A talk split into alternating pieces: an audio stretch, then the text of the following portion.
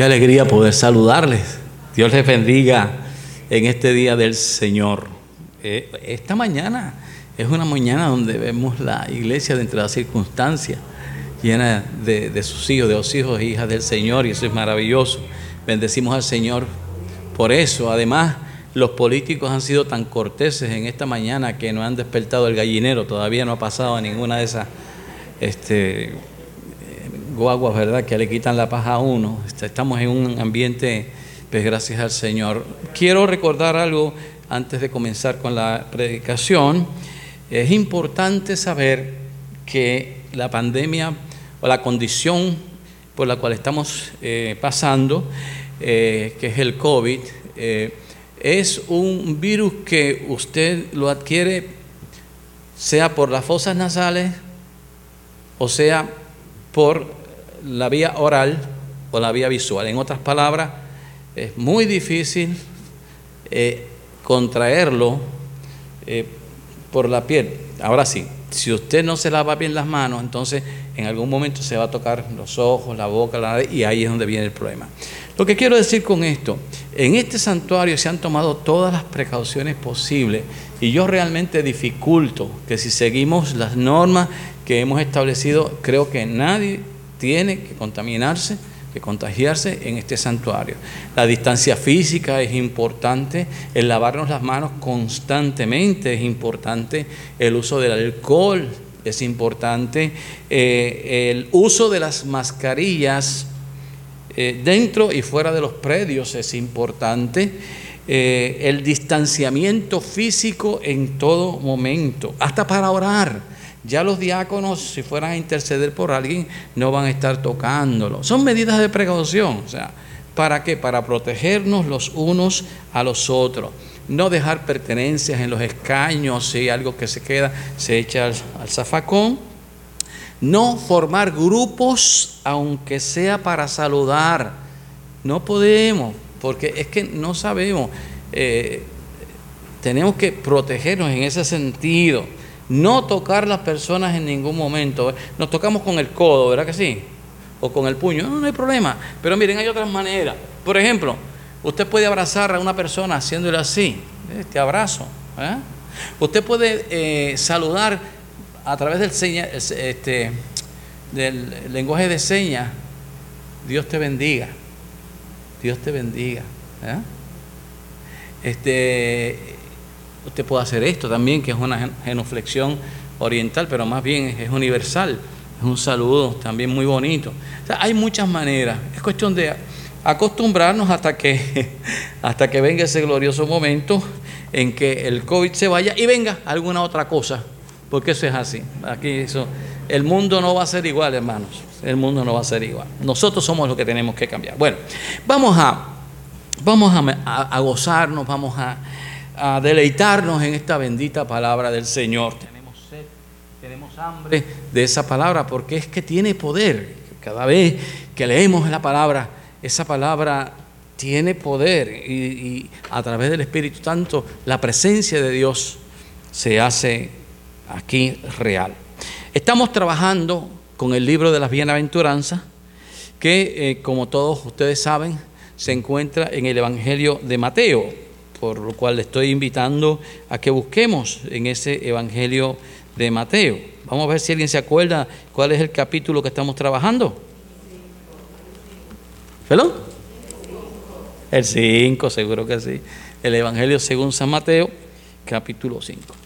San Mateo, que era el famoso Leví, que era un colector de, impuestos, eh, se llamaba Leví, pero al, seguir al Señor, pues, eh, eh, el nombre de, Mateo. Eh, Mateo o el evangelista Mateo era de extracción judía y el formato del, Evangelio de Mateo tiene que ver con el formato del Pentateuco, con los cinco libros. Por ejemplo, cada evangelista tiene un símbolo. El símbolo de Mateo, del Evangelio de Mateo, es el león.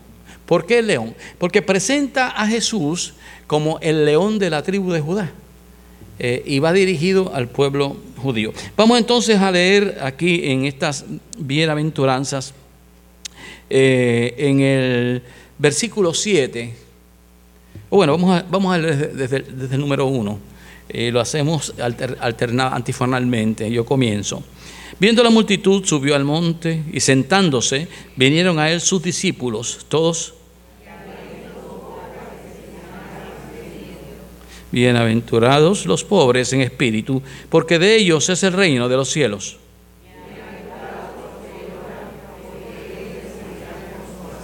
Bienaventurados los mansos, porque ellos recibirán la tierra por heredad.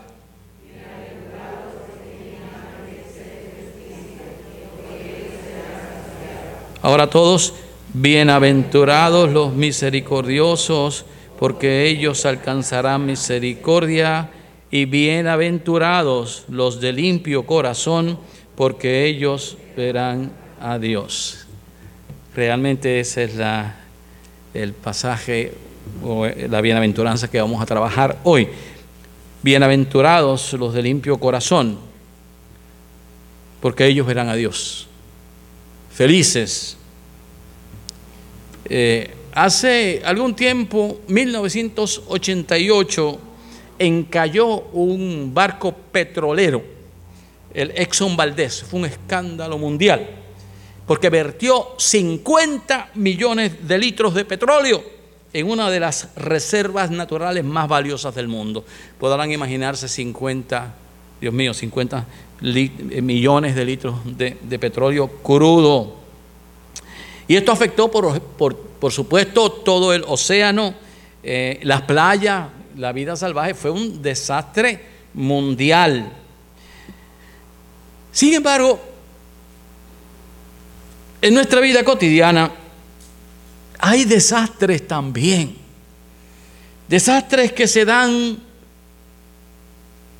cuando nuestras emociones chocan con nuestras acciones, con nuestras malas acciones. Hay un terremoto 9 en la escala Richter, cuando nuestras acciones no están de acuerdo con nuestras convicciones. Cuando eso acontece, lo que pasa es que la amargura oscurece nuestro mundo, se contamina, nos roba la felicidad, contamina nuestro ser. Y es un asunto que estamos trabajando todos los días. Mi esposa y yo cuando nos levantamos y damos gracias al Señor, siempre decimos, Señor, líbranos de toda tentación y guárdanos del mal. Ayúdanos a ser buenas personas. Porque en el momento en que nosotros nos contaminamos, en el momento en que una mala acción viene a nuestra vida, se nos daña el día. Se nos daña el día. En nuestra jornada dominical, hoy vamos a meditar en la sexta bienaventuranza. Es una de las más cortas. Y a la vez es tan profunda y tan llena de contenido que si nos atrevemos a, meditar responsablemente en ella, debemos hacer un alto para examinarnos, un alto para, para, vernos, para ver. O sea, no, no necesariamente en este momento para ver si somos o no somos de corazón puro, sino en qué etapa del proceso estamos. Porque no podemos tampoco entrar en una fase de negación, no, yo no, yo soy de corazón puro. No, ese no es el caso. No, no, no, no, no. Nadie, nadie lo es. O sea, todos los días de nuestra existencia aquí en la tierra, Dios en su palabra nos invita a detenernos y examinarnos. Salmo 46, estad quietos y conoced que yo soy Dios. Y este examinarnos nos lleva o nos debe llevar a una conclusión lógica. Debemos cambiar nuestra manera de ser constantemente. Siempre hay algo en nuestra vida que hay que mejorar. O sea, siempre hay algo que debemos mejorar. Pedirle al Señor un nuevo corazón. Eh, o mejor, que nos ayude a transformar el que tenemos. Y obviamente hagamos claro que cuando hablamos aquí desde el púlpito de corazón, ¿de qué estamos hablando? De esto. No, de esto. La Biblia cuando habla de dame un corazón nuevo, es dame una mentalidad, dame una mente nueva, dame unos pensamientos nuevos. No tiene que ver nada con los latidos del corazón. cuando examinamos la palabra, fíjense ustedes que aquí dice felices o bienaventurados los de corazón puro o de corazón limpio. Eh, la palabra puede ser, ¿verdad? Nos damos cuenta entonces que esta en su origen, eso de corazón puro o corazón limpio, tiene varias acepciones o significados. Y esos significados debemos conocerlos para entender bien esta bendita palabra. En griego, que es que se escribe el Evangelio de Mateo, la palabra que leemos cuando se dice este, de corazón limpio es cátaros. Cátaros. Por ejemplo, la ropa sucia se echa con detergente, con clorox, los sábados en la mañana. Y después de ser sacudido violentamente en la lavadora, esa ropa blanca surge clarita, limpia, pura. Eso es cátaros. O sea, el griego, la palabra cátara es eso, ver un, manto que antes estaba manchado y que se, entra en un proceso de análisis y de corrección y entonces termina siendo un corazón, un pensamiento puro, como si el clorox hubiera pasado por un, por un manto blanco, una lavadora se enjuagara, se pusiera a atender en el sol y quedaría ese manto blanco. Eso es cátaro. Ahora, en la terminología militar, cátaros se refiere a un ejército de personas libre de gente descontenta. Fíjense ustedes, libre de cobardes, libre de soldados ineficientes en el ejército. Un ejército cátaros es un ejército que no tiene ni personas descontentas, ni cobardes, ni soldados ineficientes. ¿Se imaginan ustedes un, ejército con gente traidora, descontenta, cobarde ineficiente? O sea, que no haga lo que tiene que hacer. Sería una, una tragedia, sería un desastre. Pues un ejército cátaro es un ejército libre de todo eso. Ahora apliquemos esto a la iglesia. En resumen, un ejército compuesto de soldados de primer orden, de lo mejor que exista. Eso es cátaros. Cuando el Señor entonces dice, bienaventurados los cátaros, los limpios de corazón, estamos hablando de gente transparente. ¿Conocen ustedes personas así? Yo conozco. Que ustedes pueden mirar a los ojos y usted sabe que no hay maldad. Gente noble, gente buena. Pero esta palabra comúnmente viene acompañada de un adjetivo. El adjetivo es lo que describe. Y esa palabra en griego es akiratos, akiratos, que en, griego se refiere a la leche que no ha sido adulterada con agua o un metal que no ha sido mezclado con otra aleación. Los de mi generación y un poco antes van a entender lo que yo digo. Me cuenta mi papá que en los años 30 y en los años 40, los muchachos del campo bajaban al pueblo para vender leche y gritaban a eso de las 6 de la mañana, trote, trote. Esa era el, eh, eh, la palabra que usaban para decir, aquí traigo leche, trote, trote. Y también me decía mi papá que antes de llegar al pueblo, particularmente en el barrio que él vivía, que le decían La Araña, había que pasar una quebrada, que siempre decían la quebrada de los muertos. Yo no sé, en todos los pueblos hay una quebrada de los muertos. No sé por qué. Pero entonces los muchachos abrían aquellas garrafas y le echaban agua. ¿Para qué? Para rendir la leche. Para rendir la leche. Esa leche no era limpia. Esa leche no era pura. Era leche adulterada. No era cátaros. Era contaminada. Entonces, el significado básico de limpio es algo que no está mezclado con otra cosa, algo que no está adulterado. Es por eso que esta bienaventuranza es tan demandante para nosotros, los que aquí estamos oyendo.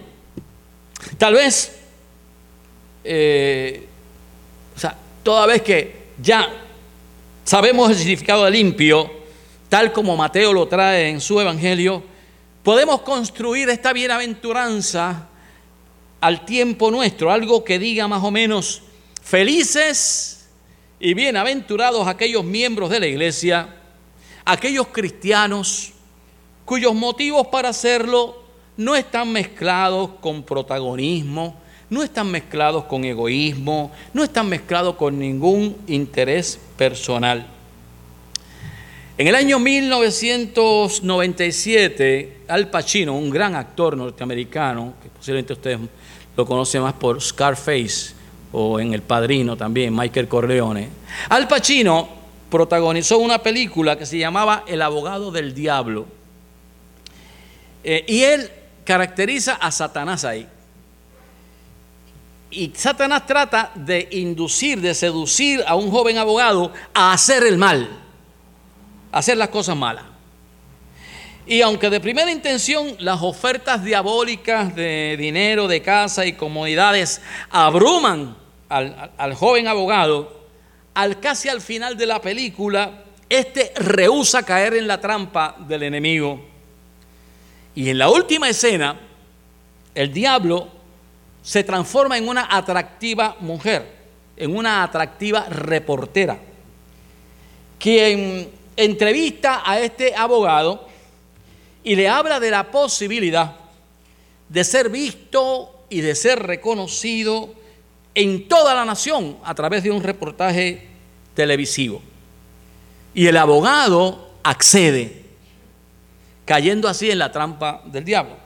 Entonces, la última escena es la de Al Pacino mirando a la cámara, dando un guiño y diciendo, esto nunca me falla, la vanidad.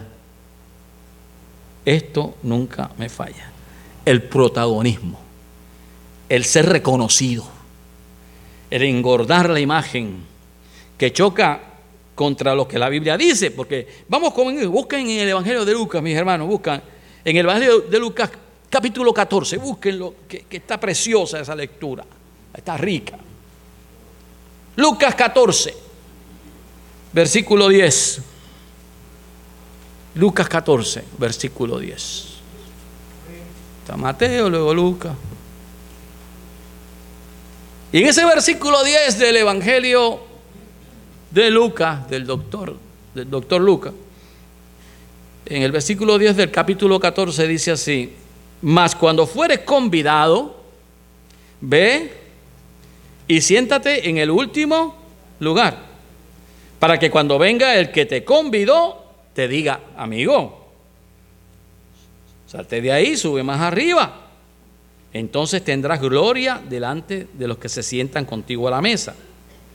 Porque cualquiera que se enaltece será humillado, y el que se humilla será ensalzado. Aleluya. Cualquiera que se enaltece por sí mismo será humillado. Y el que se humilla, ese es el que va a ser ensalzado.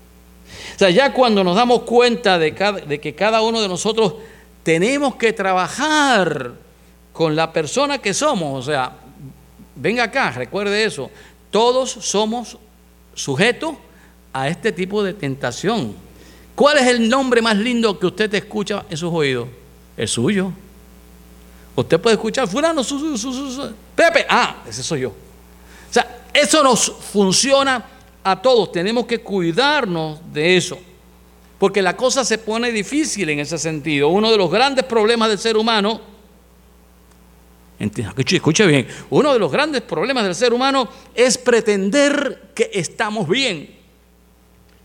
Porque, porque estoy bien, no necesito el perdón que se predica desde el púlpito. Porque estoy bien, no siento la necesidad imperiosa de lavar mis pecados a través del perdón que la palabra habla. Porque estoy bien, veo a Dios como algo necesario, pero no imprescindible. De hecho, lo anhelo cuando las cosas me salen mal, porque precisamente me dio cuenta de que no soy perfecto. Esto pasa. ¿Cuánta gente se levanta para reconciliación en estos días, hermano? ¿Cuánta gente se levanta cuando llaman a... Miren, los pastores hasta, hasta dolor en el alma nos da. Dolor en el alma nos da. Uno llama a reconciliación y parece que uno está predicando a sacrosantos hermanos que están ya en la gloria. No pega ninguno. Entonces, por eso es que tenemos que trabajar con nosotros mismos. Porque nos engañamos. La realidad es que cuando se llama a reconciliación, mire, mire todo el mundo, comenzando con quien predica, debiera pararse a frente y decir, Señor, ten piedad de mí, conforme a tu misericordia. Pero no, nuestro orgullo no nos permite, el que dirá no nos permite. ¿Se da cuenta que esto tiene que ver con nosotros? Que tenemos que limpiar bastante bien nuestro corazón. Los norteamericanos tienen una expresión muy corta que expresa cuando algo sale mal. Ups. Ups. Esa expresión, ¿verdad? Hay que buscar en lo entretejido y convulso de nuestra naturaleza humana para detectar los ups de nuestra personalidad, porque todos los días tenemos esos ups. Esta bienaventuranza es dicha hoy con el propósito expreso de que todos los aquí presentes, primero yo, nos examinemos y veamos qué ¿O cuánto nos falta para ser de corazón limpio, para ser llamados bienaventurados? Esto es, obvio que tiene que ver con nuestra higiene mental. Cuán conscientes estamos de nuestra condición espiritual.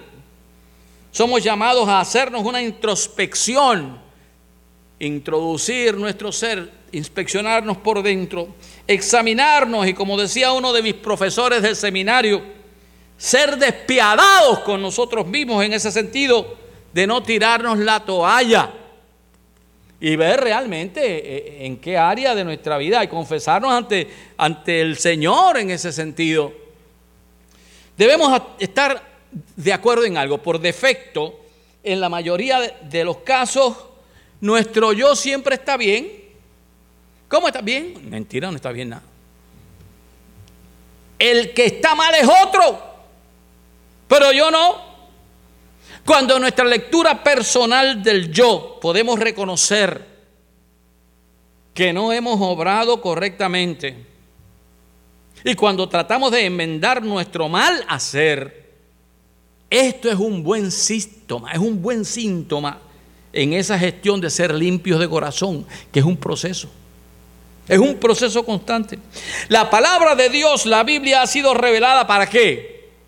No para darnos fuerte, ha sido revelada para consolarnos, ha sido revelada para darnos esperanza, pero también ha sido revelada para confrontarnos y hacernos entrar en cintura.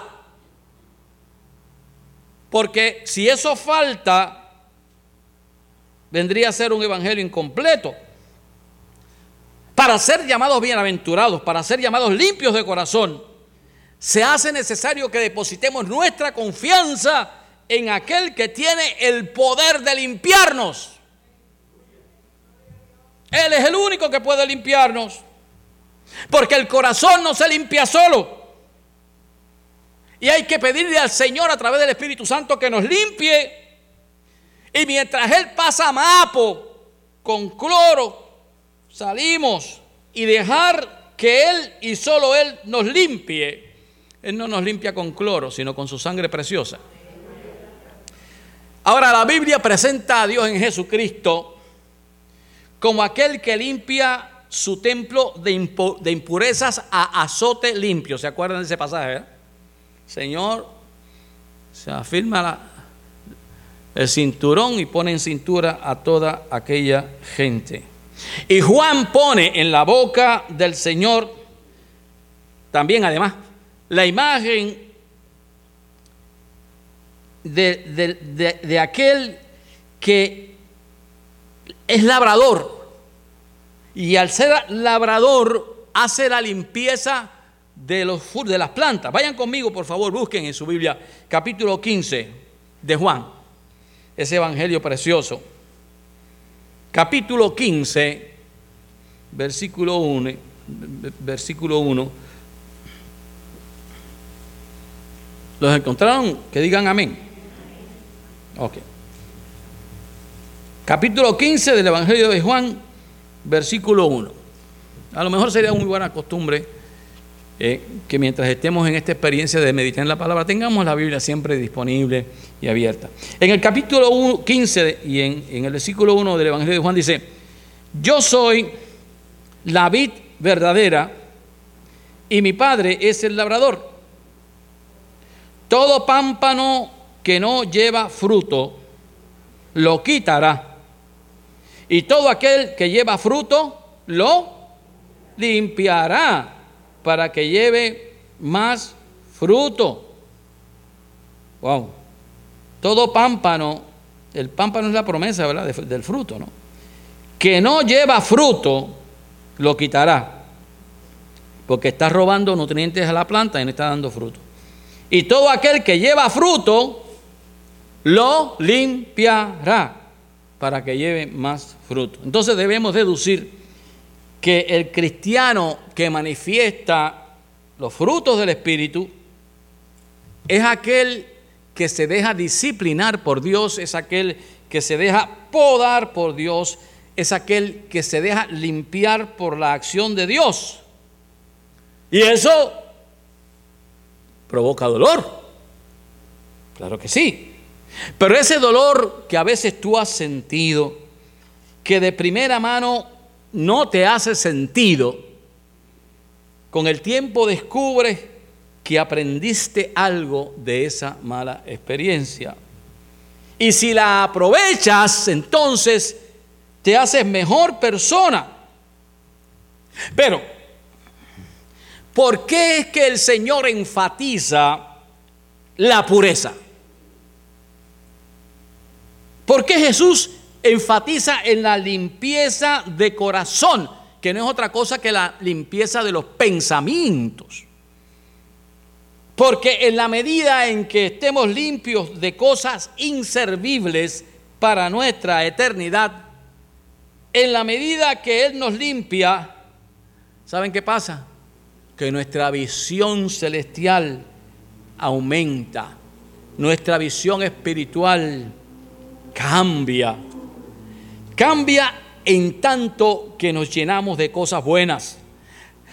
Cambia en tanto nos llenamos de cosas puras, cosas limpias. Así será el fruto que daremos. Bueno, puro, limpio.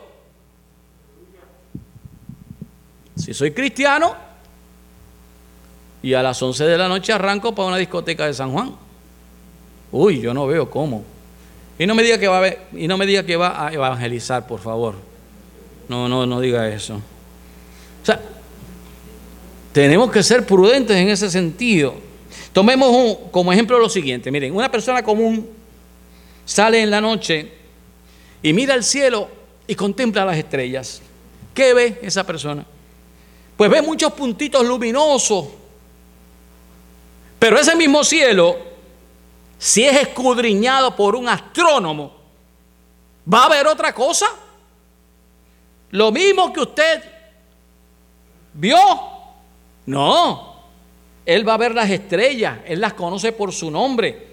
Él identifica los planetas. Él sabe la distancia de ese planeta a la Tierra. Él sabe sus características particulares. Y todo ese entorno le es conocido. ¿Pero por qué? Porque lo estudió.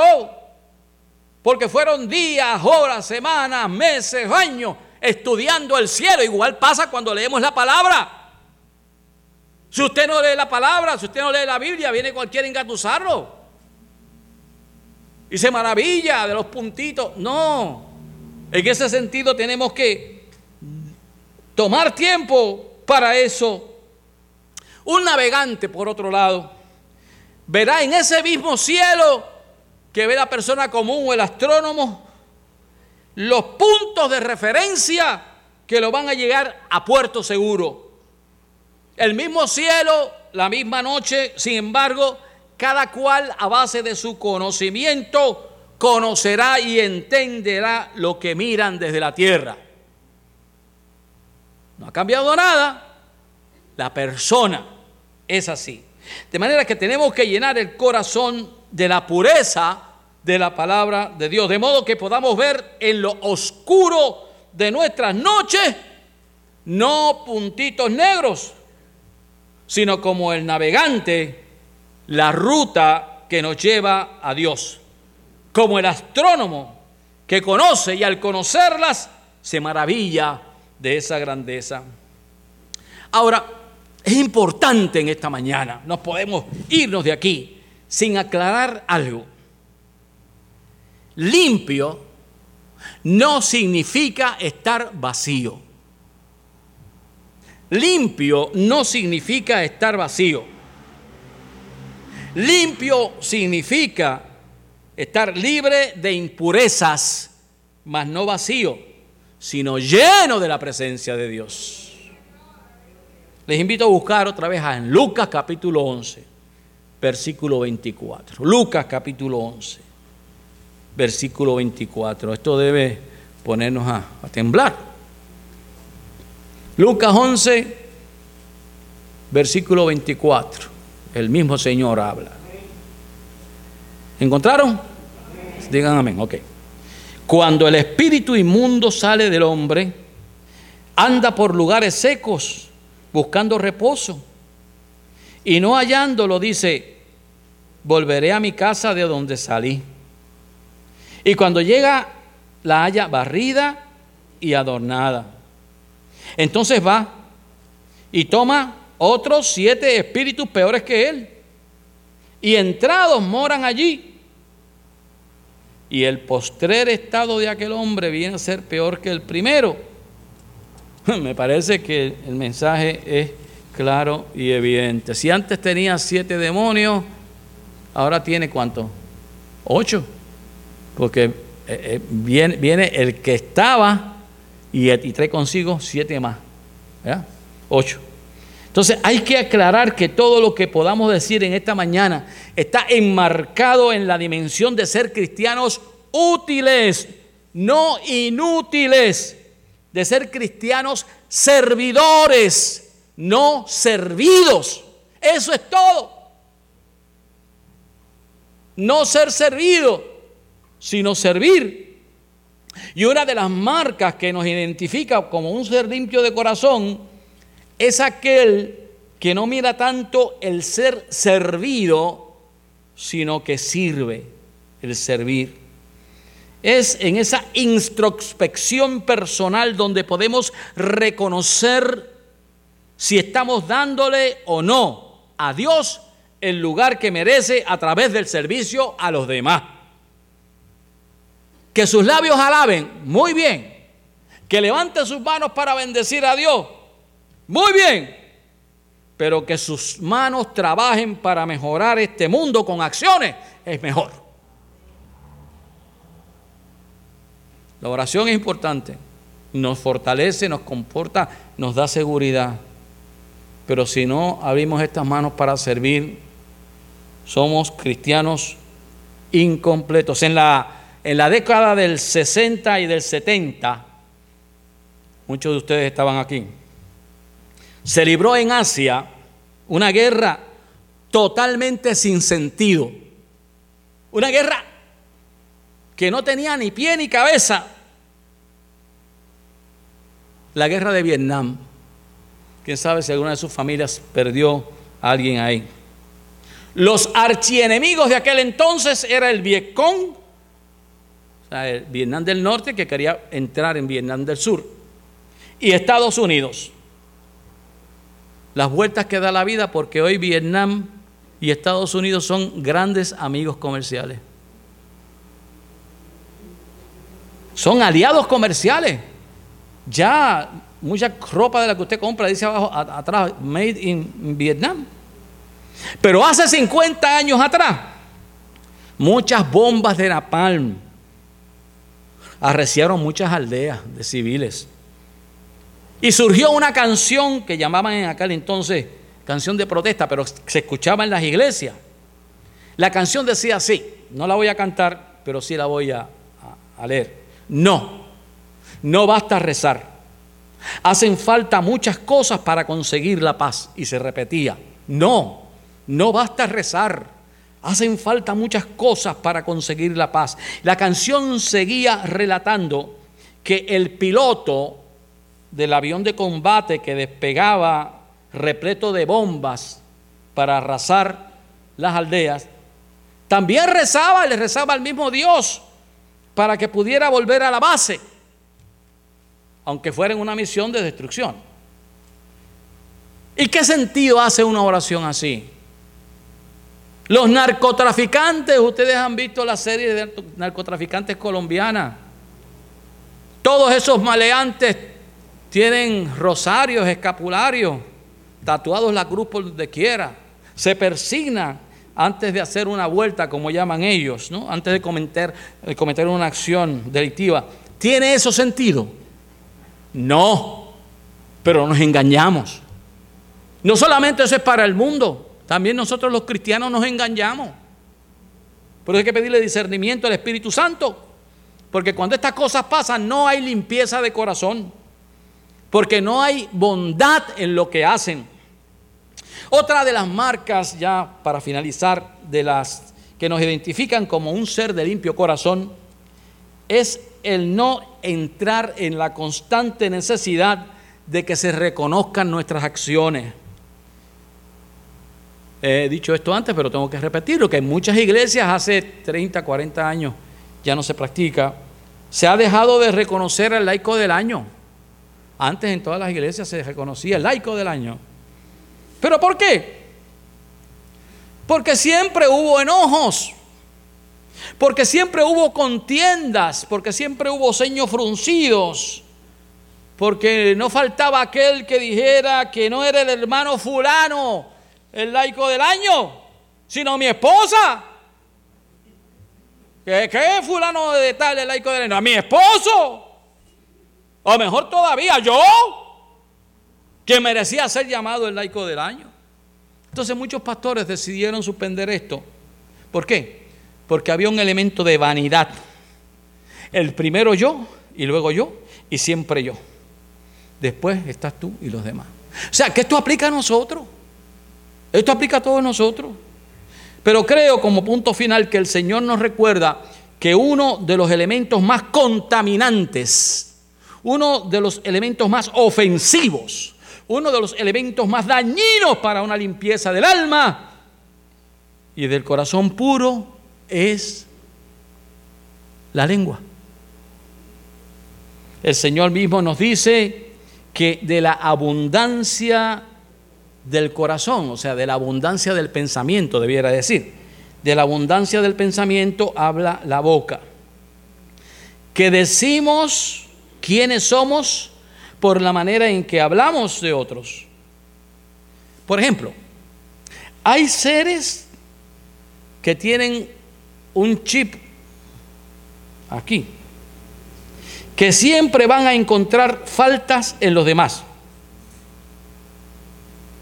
Y no solo eso, no es que encuentren falta, lo manifiestan, lo verbalizan y no saben que con eso hacen un daño irreparable. Las palabras tienen un poder. Y de la misma manera que una palabra de consuelo o de alivio es una bendición para un ser humano, una palabra de crítica, una palabra de indiscreta, hace mucho, mucho, mucho daño. Y, en, mucha gente no hay limpieza de corazón. Miren, hay personas que ante ellos no se puede comentar esto o aquello, porque tienen fama de ser indiscretos. Y no solamente de ser indiscretos, fama de tergiversar lo oído en detrimento de otros. No hay en ningún pueblo de la isla, no falta en ningún pueblo de la isla un personaje de su historia de quien han dicho, a este le hacen falta dos cajas, una para él y otra para la lengua. En todos los pueblos. En las iglesias también.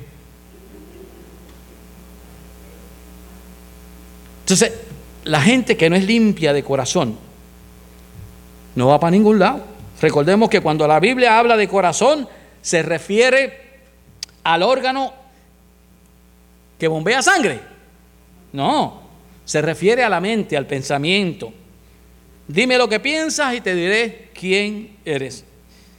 Y hay, por ejemplo, hay quienes ante una sábana blanca posan su mirada en la mosca que está en la sábana. Y eso es una disciplina que tenemos que trabajar todos. Ven el pequeño punto negro y obvian la blancura. Y cuando así actuamos, cuando vemos la mosca y no la blancura de la sábana, estamos demostrando que nuestro corazón no es limpio. Porque un corazón limpio prefiere destacar las virtudes de su hermano antes que sus defectos. Si usted o yo en mi evaluación me estoy dando cuenta que estoy viendo más los defectos que las virtudes, no, no tengo un corazón limpio, tengo que ir de rodillas, pedir al Señor misericordia y que me ayude a tener un corazón limpio. Un corazón limpio prefiere destacar las virtudes de su hermano antes que sus defectos. Un corazón limpio nunca alimenta sus oídos con comentarios.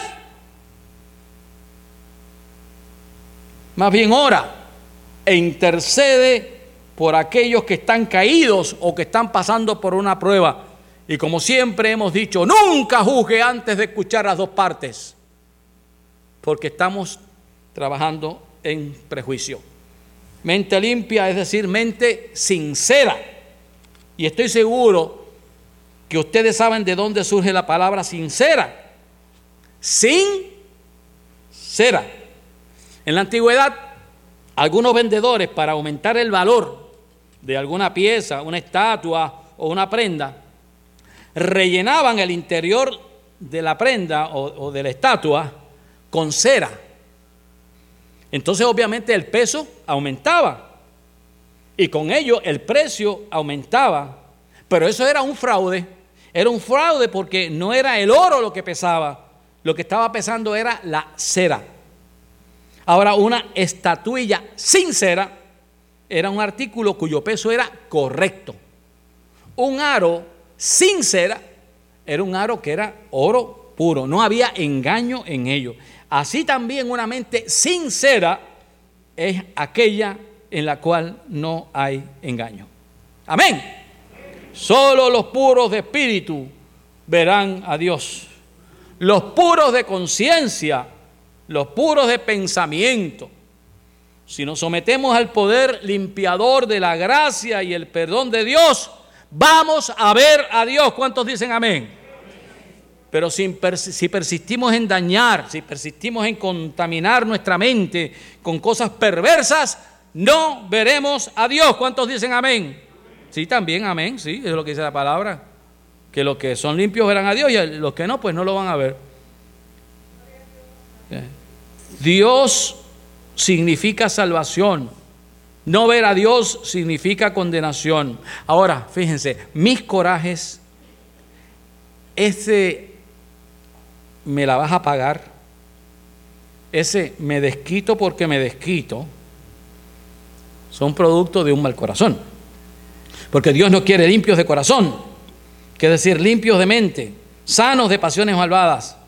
¿Y por qué Dios nos quiere limpios de todas esas cosas negativas, porque nos hacen daño a nosotros, porque no somos felices, porque hay que sacar esos demonios de ira, esos demonios de resentimiento, de venganza, porque nos hacen mucho daño a nosotros. Y la gente enferma del alma no sonríe. ¿Algún problema tiene alguien que no sonríe? La gente enferma del alma no disfruta de nada. No hay azúcar en su vida, lo que hay es vinagre. En el análisis final, solo Dios sabe si nuestros propósitos son nobles o mezquinos. Solo Dios sabe si hacemos tal o cual obra por puro amor a Dios o buscando recompensa o reconocimiento. Solo Dios sabe si tu actitud es noble o enfermiza. Por eso, la bienaventuranza debe decirme a mí esto. Qué feliz, qué dichoso aquel o aquella cuyos motivos son absolutamente puros. Qué dichosos aquellos que no albergan odio, sino perdón, porque serán felices, porque esos verán, o esos serán los que verán a Dios. Que el Señor los bendiga poderosamente. Nos ponemos en pie. Vamos a pedirle al Señor con todo nuestro corazón que nos ayude a través de su Espíritu Santo, que nos conduce a toda verdad, que nos ayude a, a buscar esa limpieza de corazón. Y partimos del hecho de que todos lo necesitamos. Primero el que está predicando. Vamos a inclinar nuestros rostros, vamos a orar. Padre, gracias por esta mañana, gracias por tu palabra bendita y poderosa, porque transforma nuestra vida, transforma nuestro corazón. Tenemos una petición, varias peticiones que hacerte. Primero, oh Señor, que conserves a tu pueblo en salud, tanto física como espiritual. Gracias porque has cuidado hasta ahora de tu iglesia, por estos amados hermanos que han venido con gozo a este templo. Gracias. Bendice sus familias enteras, Señor. Cualquiera de sus familiares que esté pasando por un problema de salud, Padre, algún problema difícil, visítale en esta hora como iluminaste aquellas casas de tus hijos que estaban listos para emprender en la marcha hacia la tierra prometida, asimismo ilumina sus hogares para que el ángel de la muerte no entre en ellos, Señor. Bendice cada miembro de nuestra iglesia y aquellos que habrán de venir a hacerlo, Señor. Cuídale, les da paz a su corazón. Pero, Señor, sobre todas las cosas en esta mañana, queremos pedirte que tú nos ayudes a mirarnos por dentro y que seamos despiadados con nosotros si tenemos que hacerlo para no tener que justificar nuestras acciones, sino, más bien evaluarlas, saber en qué hemos hecho mal, pedirte perdón y levantarnos perdonados y con deseos de enmendar. Padre, y ahora vamos a salir de este lugar, pero no de tu presencia. Suplicamos que la bendición tuya como buen Padre, la gracia de tu amado Hijo Jesucristo, nuestro Señor, y la presencia todopoderosa, consoladora y educadora del Espíritu Santo permanezca con todos nosotros ahora y por siempre. Amén.